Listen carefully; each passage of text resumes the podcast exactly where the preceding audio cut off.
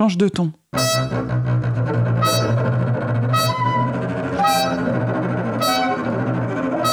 Je prends le temps que je veux.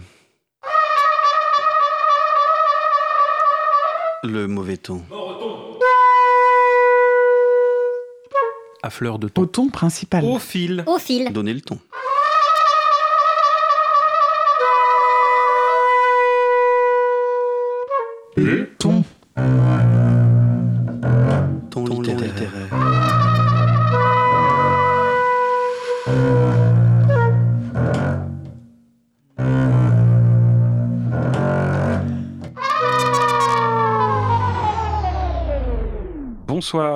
Bienvenue dans Au fil des tons, la huitième édition de notre émission sur la musique, la musique classique et évidemment toutes les musiques. Et ce soir, pour la première de l'année, on accueille euh, Marie Salva à nouveau. Bonsoir bienvenue Marie. Mathias. Bonsoir. Bonsoir Claire. Bonsoir. Et Claire Marchal qui revient parmi nous euh, pour, euh, pour cette nouvelle année. Et on va commencer tout de suite. euh, tout le monde est évidemment au courant qu'on est dans une ville en grève. C'est aussi une ville en musique. Et ce soir, on va être urbain avec Bartok.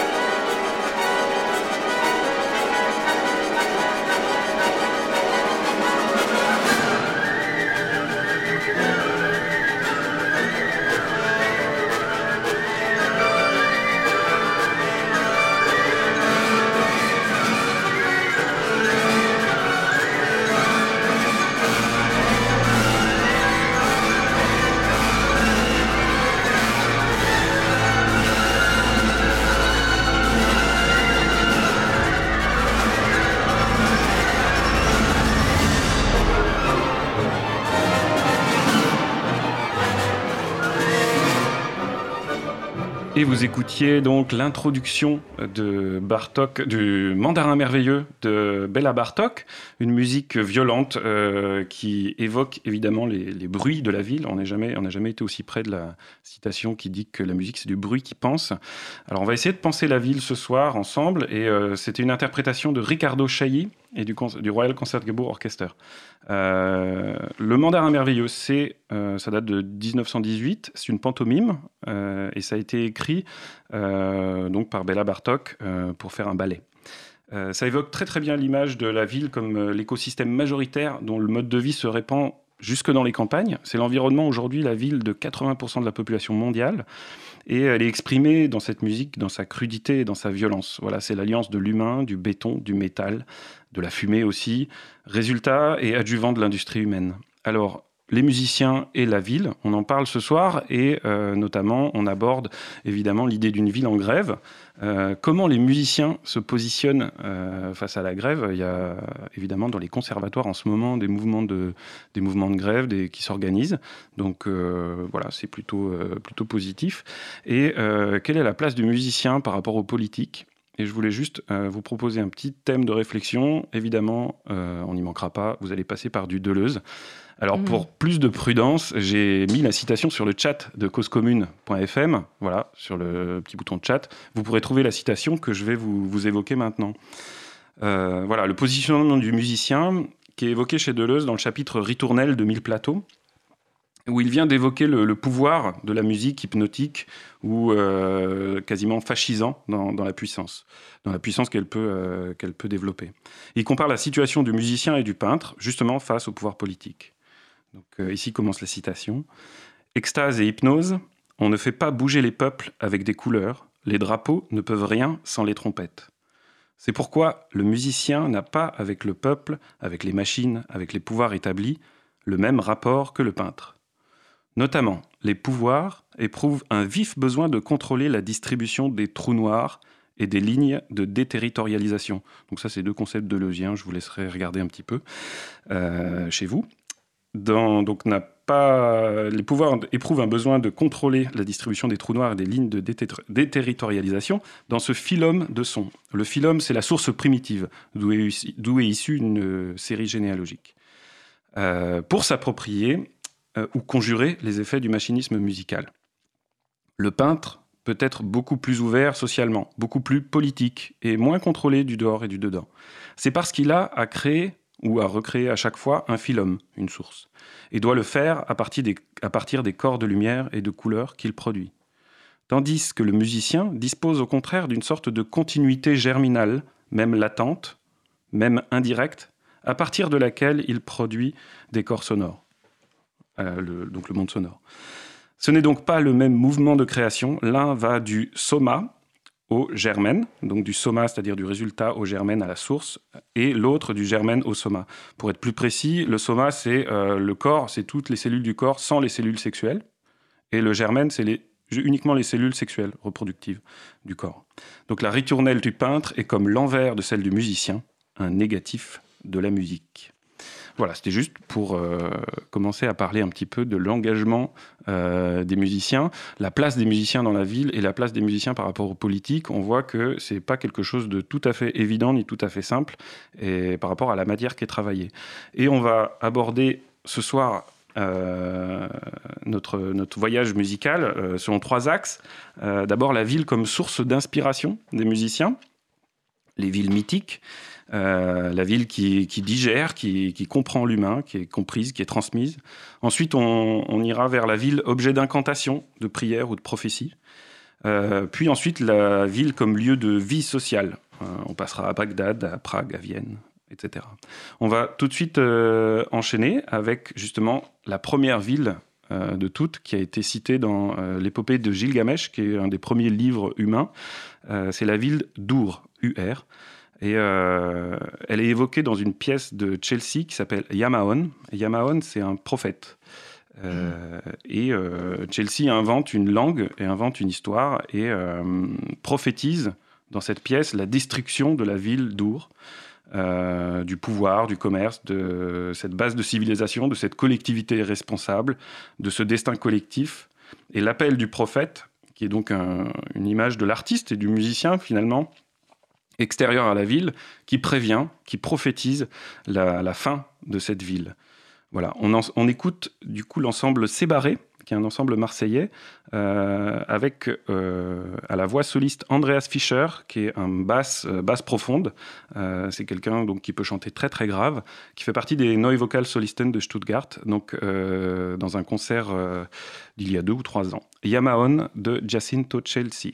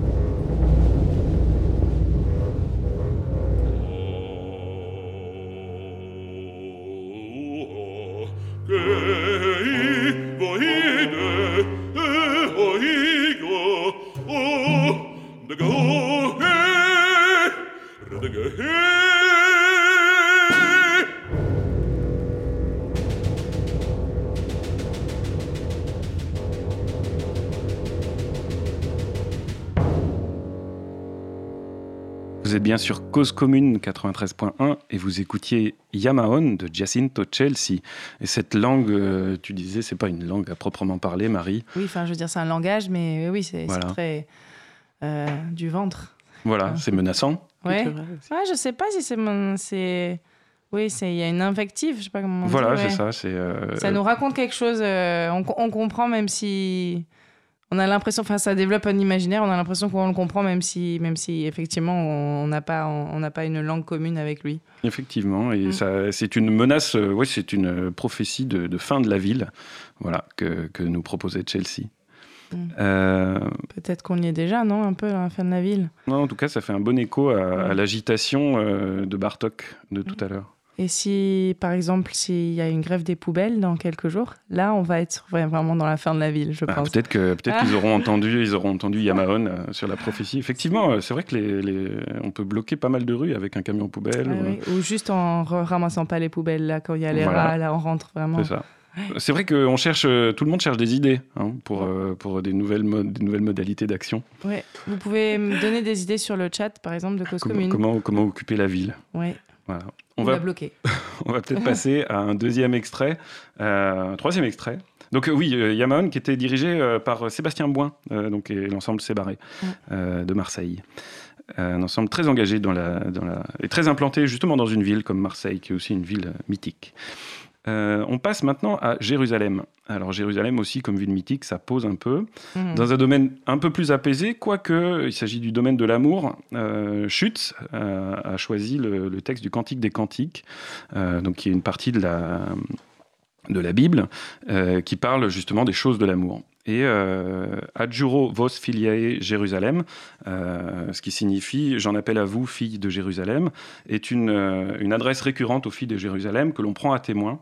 Donc l'amour, pour le coup, est hors champ de la ville, où on, ne s'installe pas. Mais on se plaît en marge au champ, et le bien-aimé est un berger, plutôt, à cette époque-là.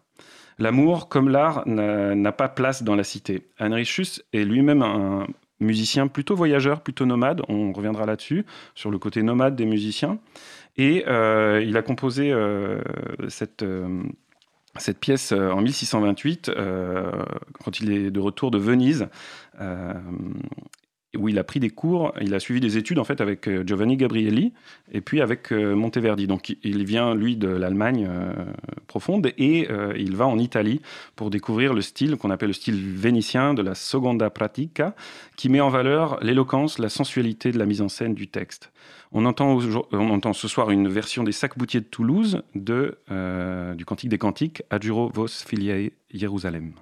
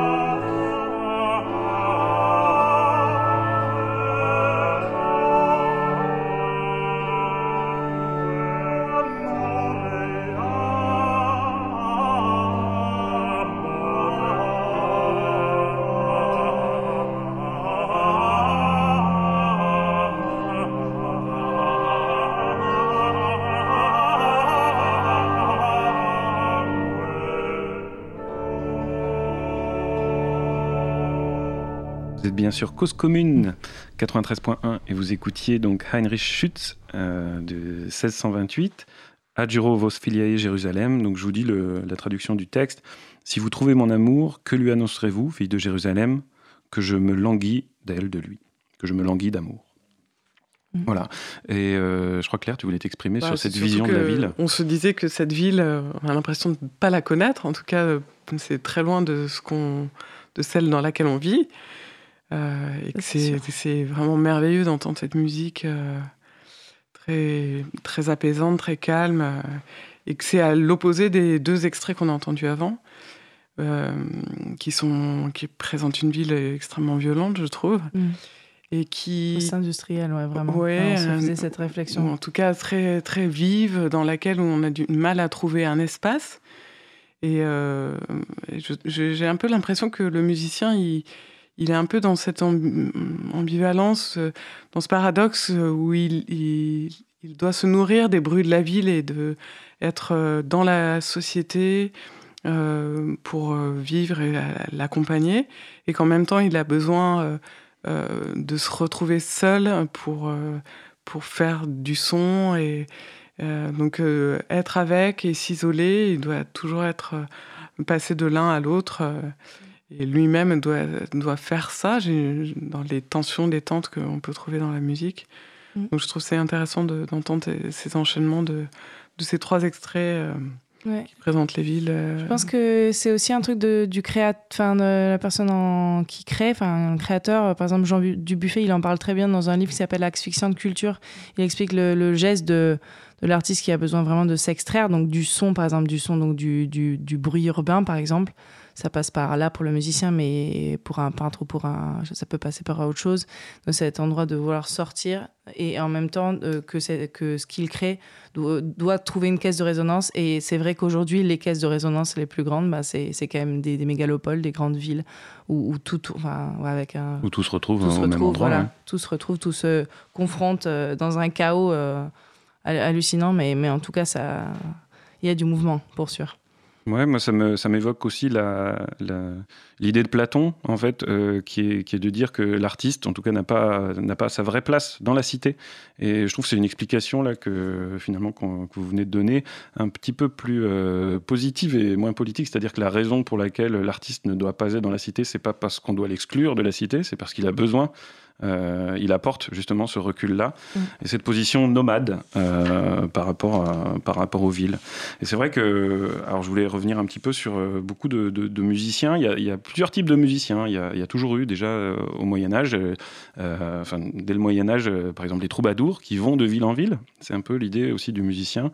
Et euh, beaucoup de compositeurs, même de l'époque baroque ou classique, euh, ou même aujourd'hui, euh, vont de ville en ville eux-mêmes. Et certains ont, même marqué, sont marqués par une relation particulière avec, avec une ville.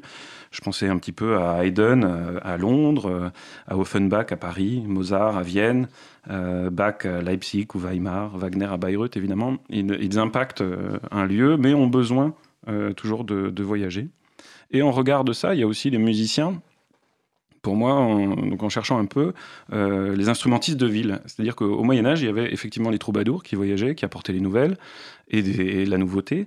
Euh, et il y avait aussi les, les Stadtpfeifer, euh, les, musiciens de ville, qui étaient attachés et qui sont un peu aujourd'hui représentés par les, orchestres des mmh, villes. Voilà, il, y a, des orchestres qui sont très très implantés mmh. et justement il y a une sédentarité euh, de, certains musiciens avec une vraie, politique culturelle liée à ça, euh, du à l'intérieur même de la ville. Donc on a vraiment ces, deux pôles, euh, parce que la, la ville est effectivement aujourd'hui, en plus tu parlais des mégalopoles, effectivement c'est le lieu de travail privilégié, c'est là où il y a le public pour les instrumentistes la plupart du temps, et qu'à chaque fois c'est une aventure. Effectivement, il y a aussi plein de plein de projets qui qui, se montent euh, comme ça, qui sont d'aller justement en dehors de la ville pour essayer de créer du lien autrement. Il y a quand même une chose qu'il faut, à mon avis, dont il faut parler, c'est ce qu'on appelle. Aujourd'hui, il n'y a pas juste la dichotomie entre la campagne et la ville. Il y a toute une zone euh, qu'on appelle une zone périphérique, en fait, qui au début était une sorte de toute petite frontière, une sorte de ring, même comme à Vienne ou quoi, qui tient encore ce, nom-là. Et en fait, c'est devenu euh, un espace énorme. Et en fait, maintenant, on peut, enfin, il y a vraiment une vraie logique. Euh, sociologique et même une, la logique de classe peut vraiment s'expliquer au travers de, de l'endroit dans, lequel, dans le, de cette zone périphérique dans laquelle énormément de pourcentage de la population vit. Mmh. Donc, qui est ni de la campagne, ni de l'hypercentre, parce que l'hypercentre est devenu vraiment enfin des, des, catégories des ultra riches. Et la campagne, on peut encore trouver, mais entre, c'est vraiment une zone qui n'a pas été explorée. Et je suis persuadée que même en musique, il y aurait des choses à, alors justement, tu parles, je pense, de, justement de l'approche de la ville, c'est-à-dire comment, on, comment on s'approche d'une ville. Et effectivement, l'espace euh, intermédiaire, euh, qu'on appelle aussi la banlieue aujourd'hui, hein, mmh. euh, mais qu'on ne sait plus trop comment sait plus Trop, oui, mais on ne sait plus trop où elle commence et, où elle s'arrête aussi. Exactement. En fait, le, ça pose la question justement du chemin. Et quelle ville concentre le plus de chemins. Il y a une ville vers, vers ah, laquelle les chemins C'est évidemment Rome. Alors on ne pouvait pas éviter cette, cette ville-monde, cette ville-centre. Euh, et là, on s'approche du grandiose, mais doucement. Effectivement, il y a une vraie progressivité dans une musique de, de Respighi. Euh, Ottorino Respighi, un compositeur italien du, début du XXe siècle. il est mort en 1936. Il a écrit ce qu'on appelle un poème symphonique euh, donc c'est pour orchestre symphonique et euh, là on va écouter un, mouvement de ce poème qui est justement la, euh, qui s'intitule Pini della Via Appia, les, les, pins de la voie appienne, et donc qui mène à Rome. Et là on a vraiment la progression tranquille et peu à peu de plus en plus envahissante vers le grandiose. On écoute donc Dottorino Respighi, Pini della Via Appia. voilà, on l'écoute.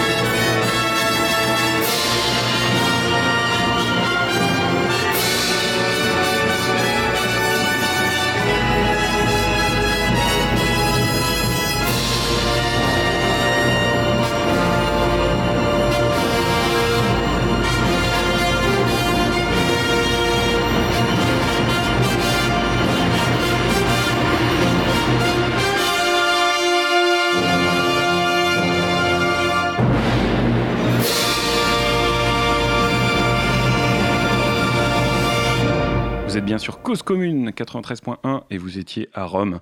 La grandeur, le grandiose, voilà, on y était. Cette approche de la ville, en passant par le périurbain, comme on, comme on, nous, le, comme on nous le signale sur le chat, effectivement, le, on peut appeler euh, cette zone-là, euh, ce chemin-là, euh, on chemine par le, par le périurbain. Oui. Voilà, tu voulais dire quelque chose, Marie, peut-être sur le Non, en périurbain fait, là, ça me fait. J'ai une image de cette, enfin, cette musique complètement grandiose et vraiment l'arrivée d'un touriste qui arrive à Charles de Gaulle et qui prend le RERB et qui comprend, enfin, qui comprend sa douleur. Ouais, ouais, c'est le alors truc que de là- vraiment, ce- c'est vraiment le fantasme de la vie, enfin, comme un Américain qui arrive à Paris hein, avec des ça. images dans les yeux et en fait, vraiment, il, Mm, en cinq minutes, je pense qu'il a compris que c'est, ça n'existe pas ce qu'il y a dans sa tête, quoi. Exactement. Le procédé est très simple, mais marche toujours. Donc, euh, c'était Otorino Respighi, Pini della Via Appia, qui est donc le quatrième mouvement de ce poème symphonique euh, qui s'appelle Les Pins de Rome.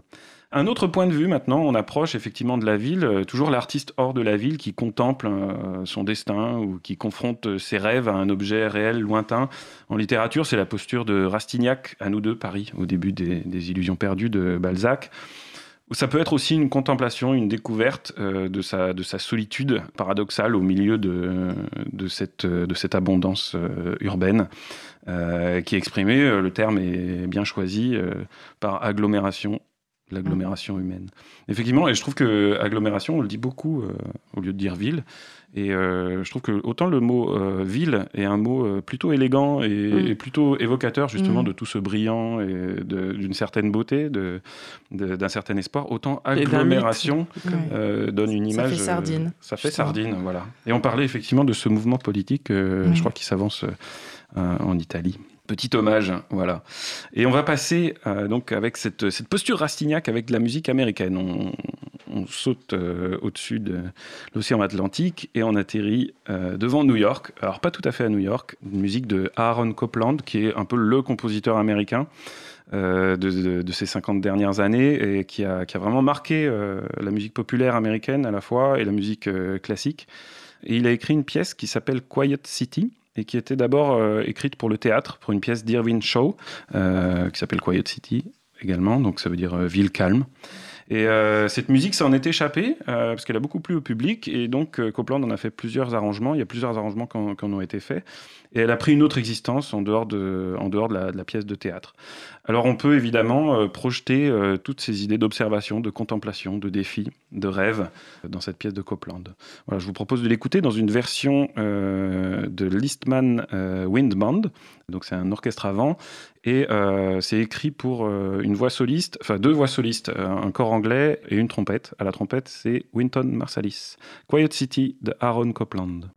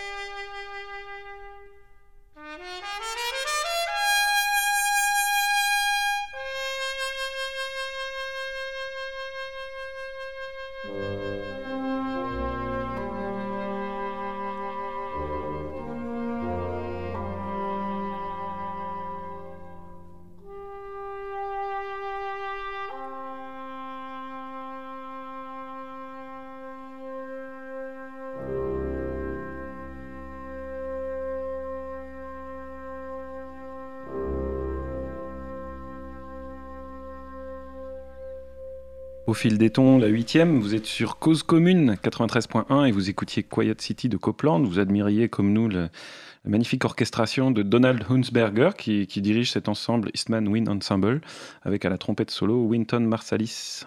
Et je crois Claire, tu voulais aborder des questions de l'urbanisme. Je, trouve que dans cette pièce, on, on voit les lignes euh, et le quadrillage des villes américaines ce que je trouve assez intéressant, même comparé au grouillement euh, du mandarin merveilleux de Bartok.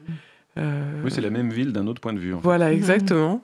Et je trouve ça vraiment intéressant comme les villes peuvent être euh, source d'inspiration dans toutes leurs oppositions. finalement, la ville américaine, on l'imagine très efficace avec ses lignes. Et, dans cette musique-là, on, on, sent quelque chose d'assez euh, grandiose et en même temps calme, euh, comme si on voyait cette efficacité finalement et, pas le grouillement, comme si on était très haut. Euh, tu, mm, parlais tout à l'heure des points de vue pour admirer une ville. voilà, là je trouve qu'on est très très haut et on s'imagine voir les voitures très petites qui roulent. Mm. Oui, ou plutôt même des lignes de lumière en fait. Aussi, oui, tout à fait. Effectivement, tu avais une, bonne, euh, un bon point de vue à proposer. Peut-être il y en a qui connaissent pas, à moins que tu veuilles pas livrer ton secret. ah oui, pour, voir Paris. Pour les Parisiens, pour les gens qui, ont encore l'argent pour habiter à Paris. Euh, oui, bah non, on se demandait quel, est, euh, quel, est, le point de vue. un beau point, enfin, point de vue de Paris, c'est en haut du parc de Belleville, où il y a, où il y a pratiquement personne. Il y a un petit troquet. Et il y a une très belle, très belle vue. voilà. Et c'est pas très connu par rapport à, je parle, euh, Montmartre et autres, euh, autres buts Ouais, ou le haut de la tour Montparnasse, quoi. Qui oui, est, qui est payant en plus. Donc, voilà.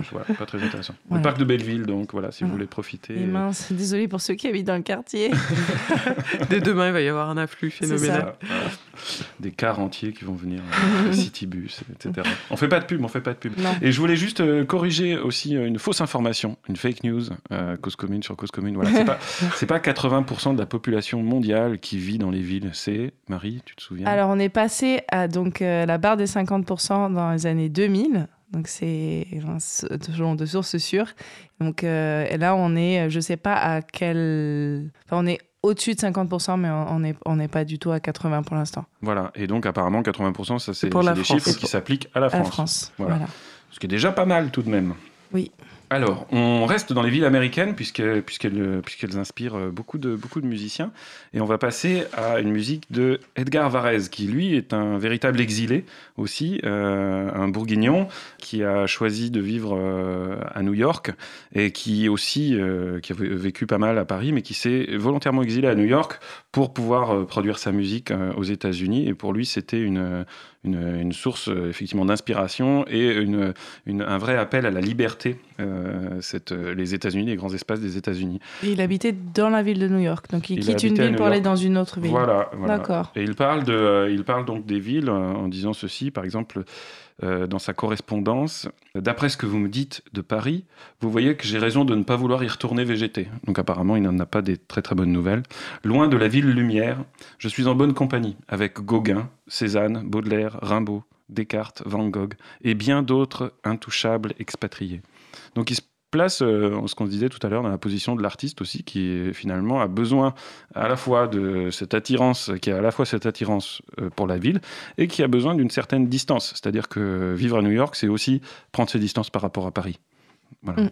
Et euh, voilà, on va enchaîner du coup sur, cette, sur la musique de Varese. Et on va pas passer Amérique de Varese, parce que euh, cette composition est l'interprétation d'un état d'âme, selon Varese. Et c'est une pièce de musique pure, absolument dissociée des bruits de la vie moderne, que certains critiques ont voulu y reconnaître. Alors effectivement, quand Amérique de Varese a été joué, euh, il a été un peu associé, un peu sur le modèle de Bartok finalement, à euh, cette image, ah ben voilà, Varese a voulu décrire le vacarme de la ville, etc. Et Edgar Varese s'en est toujours défendu.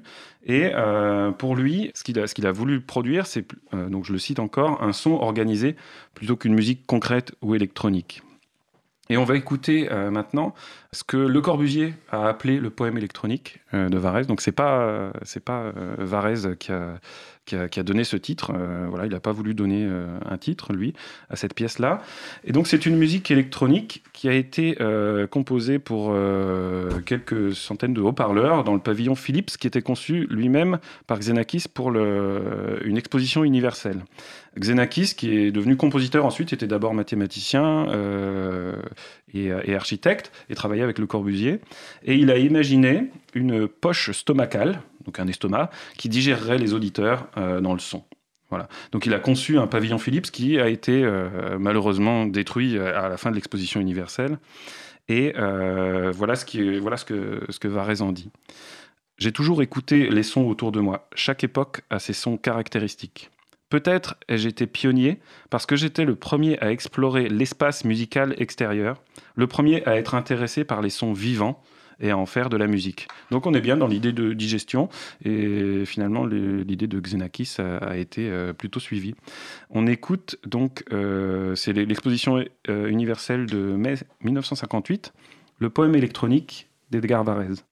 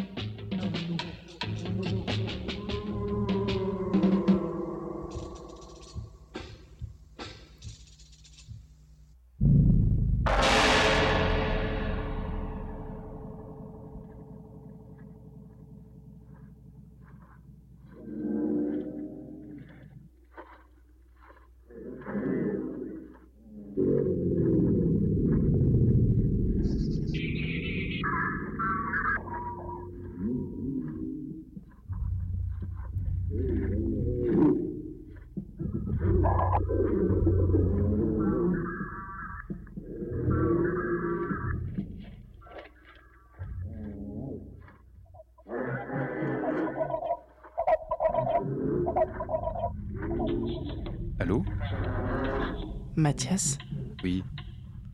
Il y a des auditeurs là qui, qui, qui sont plongés dans un trip. Où sommes-nous On est toujours sur Cause Commune, rassurez-vous. Votre radio fonctionne très très bien. Et on écoute toujours du Edgar Varèse, le poème électronique. Donc une pièce de 1958 euh, qui a un petit peu donné naissance à la musique électronique euh, qui suivait dans les toutes les dizaines d'années après qu'on a entendu. Un précurseur.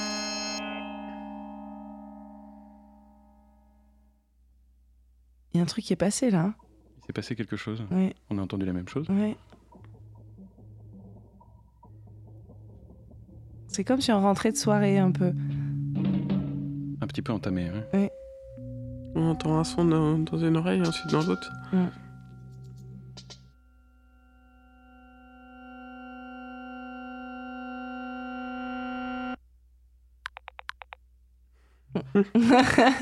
Il y a pas mal de métronomes électroniques qui ont repris ce son-là.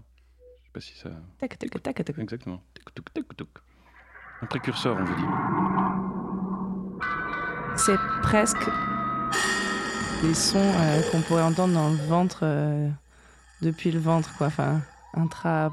Intra. Je sais pas quoi. Intra-utérin. Possible, ouais. Tu t'en souviens? Non, c'est exactement l'idée que je m'en fais. Genre. Ta mère était ma mère, voilà, ma mère était soprane. Et mon père métronome.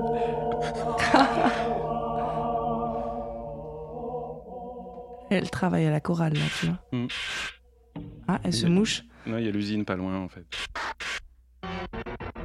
Alors, il y a pas mal de sons qui ont été enregistrés par Varese dans une fonderie près de Philadelphie. Mm. Pas mal de panne à gauche-droite. Mm.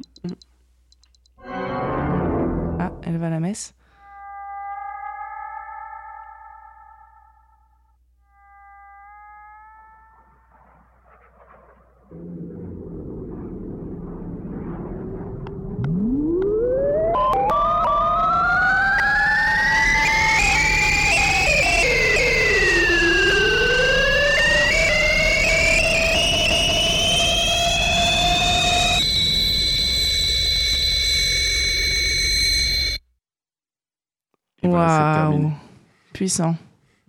Monsieur Edgar Varèse, donc la première pièce proprement parlée électronique qui a été diffusée au grand public, euh, puisque c'était quand même pour une, euh, une exposition universelle.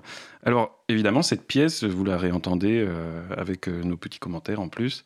C'est vrai que c'est une pièce encore dérangeante aujourd'hui, qui pose énormément de questions et qui malheureusement ne pourra jamais être recréée à moins de reconstruire le pavillon Philips.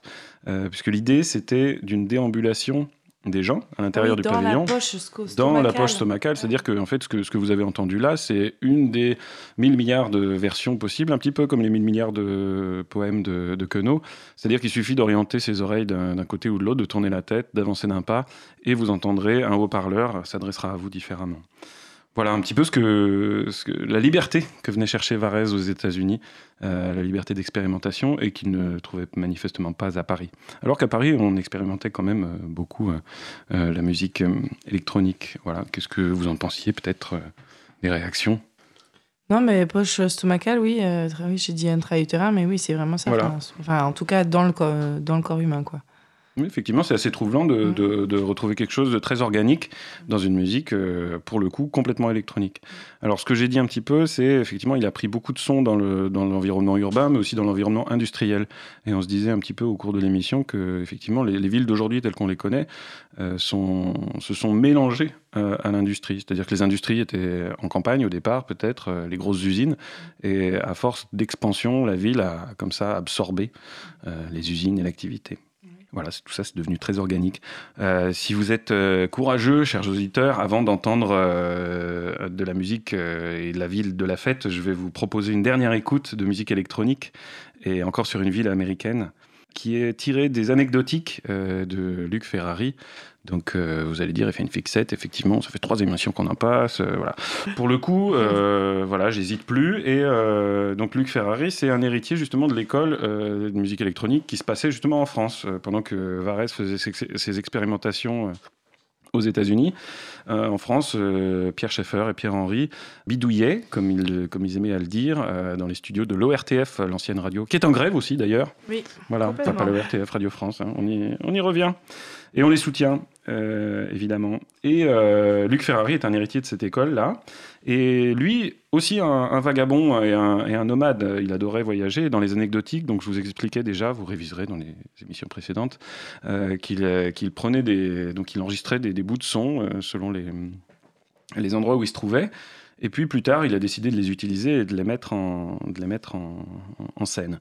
Donc on, va ici entendre les retrouvailles avec l'anecdotique de Luc Ferrari euh, et l'évolution de, la, musique électronique. Et je voulais juste, pour introduire cette musique-là, vous citer euh, des paroles de John Cage euh, sur la musique.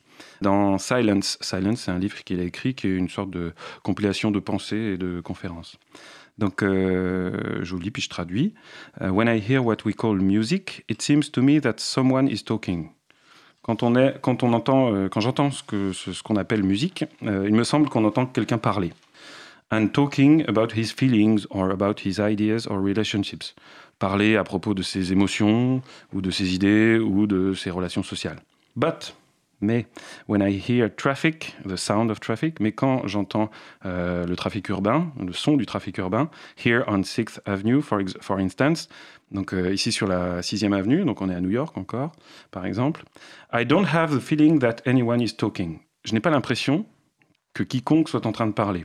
I have the feeling that sound is acting, and I love the activity of sound.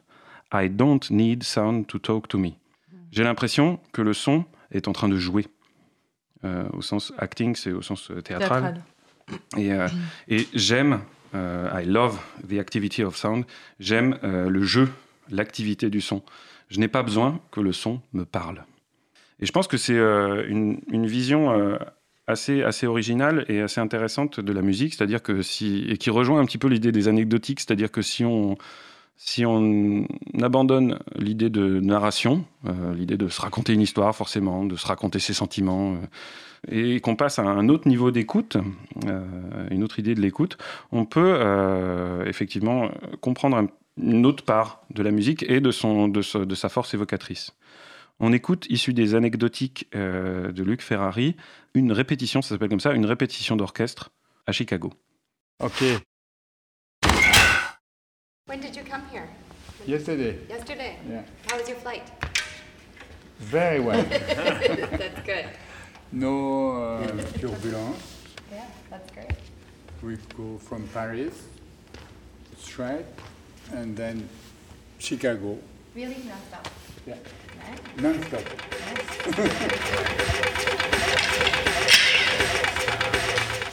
the second now you, you start? das Fenster öffnen, ouvrir la fenêtre, ouvrir das La Radio anschalten, zufällig ouvrir mein Tonbandmagnetophongerät anschalten, die Treppe, die Sonne d'Escalier hinuntergehen.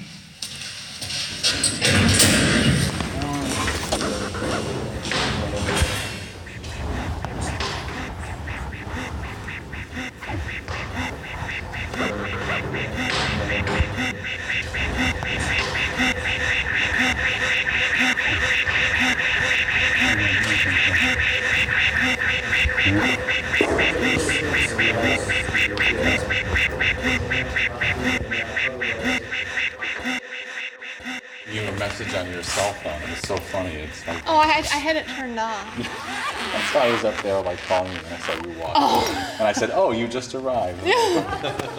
so did you, you call for a reason, or I, uh, you and Christy, I must have given different information to because I thought we were going to start the rehearsal at six thirty. What what did oh, I? Oh, I had you? seven in my book. Seven. Uh-huh. Oh, I did too. Expect to, expecting to show up here at seven then. No, no problem. No problem. So, Luke.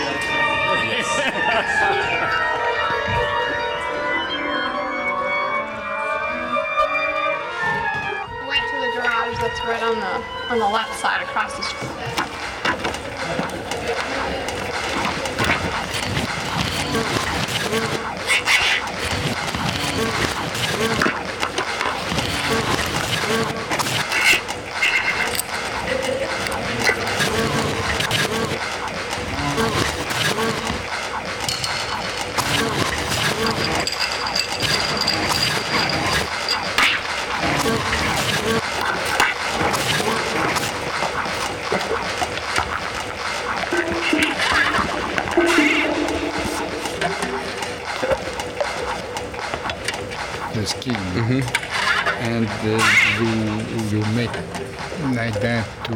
To bend the pitch? Yes. On a snare drum?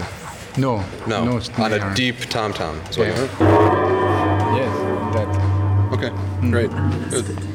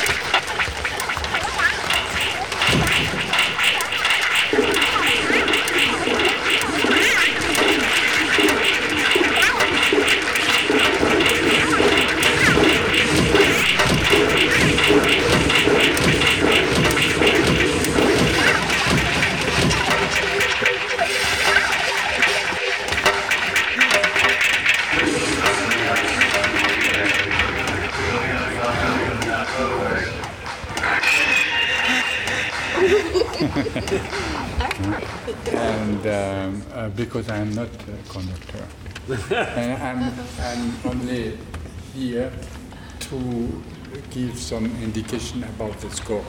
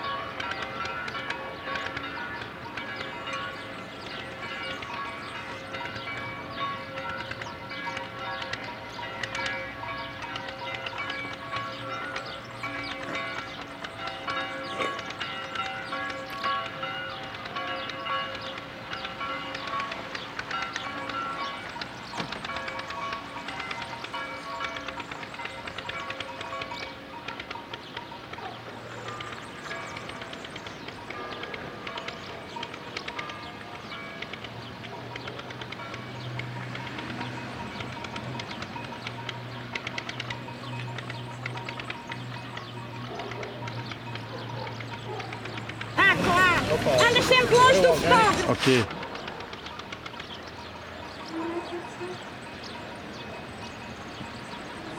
Vous êtes bien sur Cause Commune 93.1 et vous écoutiez donc Chicago Orchestra Rehearsal en 2001, euh, issu des anecdotiques de Luc Ferrari et qui s'est enchaîné. C'est une erreur de ma part en fait sur euh, une autre pièce. Donc on a eu un petit voyage à la campagne, mais qui a eu l'air de te plaire, Marie. Ah ouais, c'était trop bien. C'était un petit soulagement.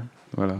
Juste avant ça, on parlait effectivement de, de l'effet euh, organique finalement de cette musique électronique. Paradoxalement, on a des sons euh, très artificiels comme ça qui peuvent sembler très artificiels et finalement on a parlé de, on a parlé de ventre, on a parlé de digestion et euh, voilà, on se retrouve vers quelque chose de très très humain. Oui, et puis, et puis là, vraiment, dans, dans cette pièce-là, il y a vraiment la sensation de presse du radio-trottoir. Enfin, on est avec, Ouais. on est avec l'arrivée des gens, ils sortent de, de l'avion, euh, Mhm. ils déballent, on est vraiment... Enfin, c'est presque un... C'est une fiction sonore, quoi. presque. Ouais, on n'est pas loin de la fiction promène, sonore euh, effectivement. On se promène euh, dans la ville, mais dans les, les- ce que, Dans la poche des gens. dans la- voilà, c'est ça, dans les, les gens qui composent la ville, euh, pas seulement les bâtiments.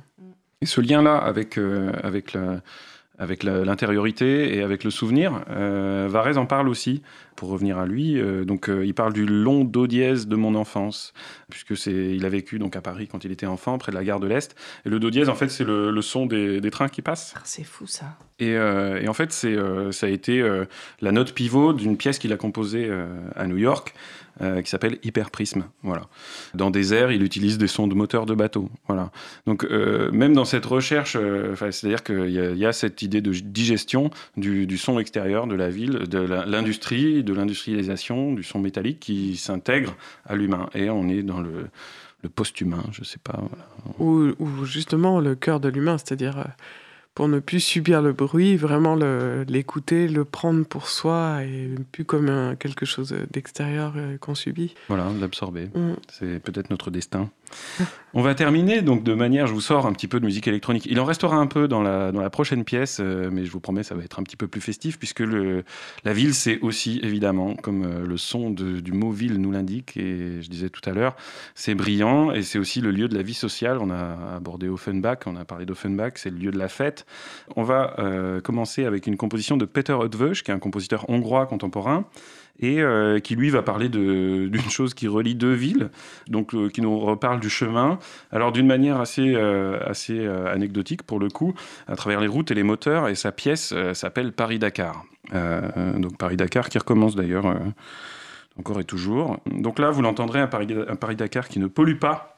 Donc euh, interprété par le Big Band de Budapest, Budapest Jazz Orchestra, et un trombone à double pavillon. Alors vous connaissiez le trombone euh, à coulisses, et ben imaginez en plus de sa coulisse et de son pavillon, un deuxième pavillon qui serait fixé dessus, et euh, donc le tromboniste peut choisir dans quel pavillon il envoie le son. Donc il y a une idée de, direction de, son qui est, exploitée. Et harmoniseur, c'est-à-dire que euh, le son du trombone va sortir euh, dans un micro et va être retraité avec un petit appareil qu'on appelle un harmoniseur, et qui va permettre de modifier le son, de l'octavier, de lui, de lui rajouter, harmoniseur, c'est rajouter des harmonies. Voilà, donc vous allez entendre le son transformé en direct.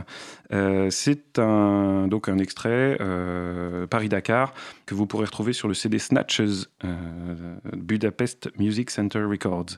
Donc de Peter Hutvosh, Paris-Dakar.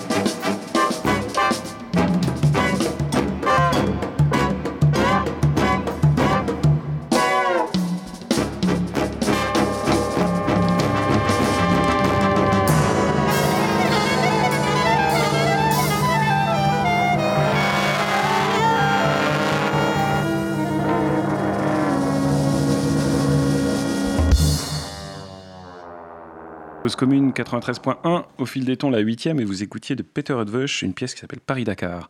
Évidemment, c'est toujours de la musique classique. Alors, évidemment, on a, on a, beaucoup parlé de qu'est-ce que c'est la musique classique ou pas, et ce qu'on se permet de passer ici. Euh, finalement, euh, Peter Edvush étant un compositeur vivant et écrivant pour toutes sortes de formations musicales, euh, on a choisi de, de, vous passer cette musique-là, qui s'apparente donc plus à du jazz, effectivement. Vous avez noté beaucoup d'influences jazz. Et tu disais, Marie, ça te fait penser à une pièce, à une chanson sur le tram? Ah oui, mais qui, rien à voir en termes de. Enfin, vraiment... Non, mais c'est un vieux standard qui s'appelle The Trolley Song. The Trolley Song, ouais, d'accord. Sur la chanson du tram, avec des bruits comme ça. Non, non, mais rien mm. à voir. Là, c'est composé en 2000. Moi, c'est un vieux standard des années 20, 26, quelque chose comme ça. Oui, mais les, du coup, les, voilà, les idées se, mm. se retrouvent et voyagent. Donc, euh, la ville comme lieu de, de, vie sociale, de marché, de fête et d'animation, on la retrouve. On va refaire un petit, un petit passage à travers la musique pour le couple classique, disons plutôt romantique. Euh, avec Rimsky-Korsakov, qui crée en 1888 un poème, euh, un poème symphonique qui a donné lieu ensuite à un ballet euh, chorégraphié par Fokine 22 ans plus tard. Et euh, donc un poème symphonique, euh, j'évoquais ça tout à l'heure avec Otorino Respighi, et euh, je trouve que Rimsky-Korsakov s'exprime très bien là-dessus en, disant arrêtez un petit peu de chercher partout des, disons des, comparaisons abusives. Ce qu'on qu fait, c'est de la musique pure. C'est pas parce qu'on appelle ça un poème symphonique qu'on va vouloir faire apparaître des images.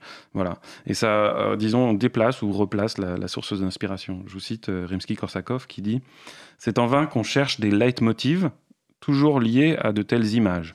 Au contraire, dans la plupart des cas, tous ces semblants de leitmotiv, donc ce sont des thèmes musicaux qui reviennent et qu'on pourrait associer à des, images, ne sont que des matériaux purement musicaux du développement symphonique. Ces motifs passent et se répandent à travers toutes les parties de l'œuvre, se faisant suite et s'entrelaçant, apparaissant à chaque fois sous une lumière différente, dessinant à chaque fois des traits distincts et exprimant des situations nouvelles. Ils correspondent à chaque fois à des images et à des tableaux différents.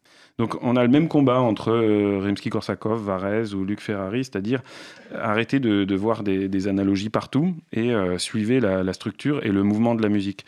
Comme Cage disait, suivez plutôt la manière dont les bruits euh, agissent et jouent comme des acteurs.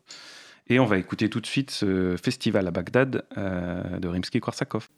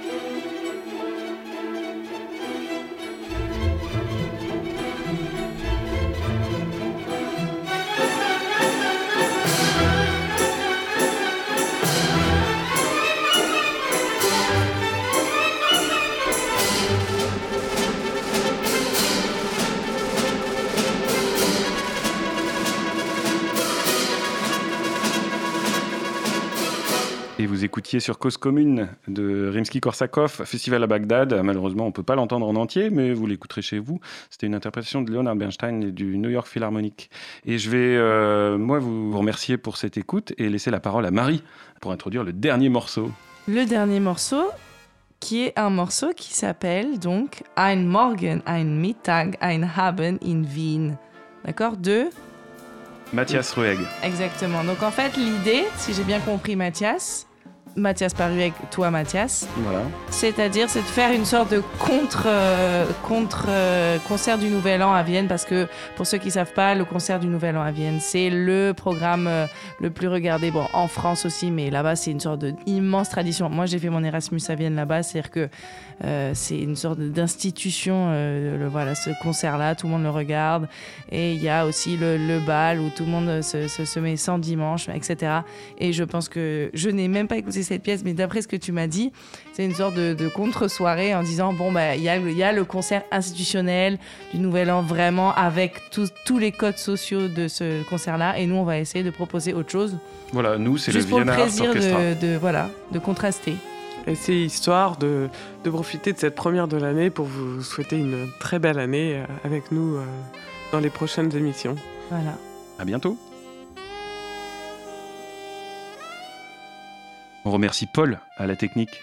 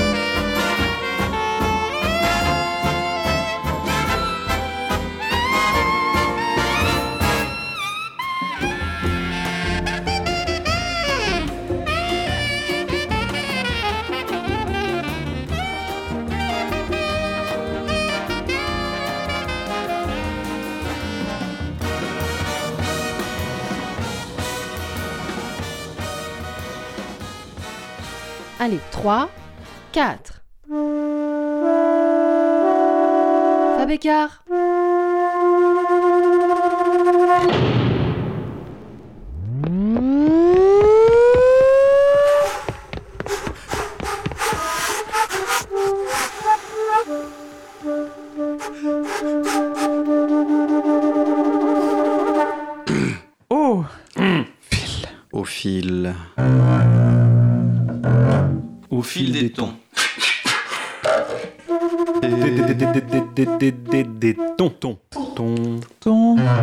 Fil des temps. Autre temps.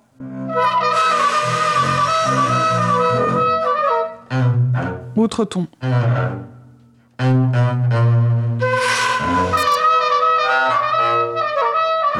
Ton en boîte. Les tons sont plus à la mode. Miette de ton.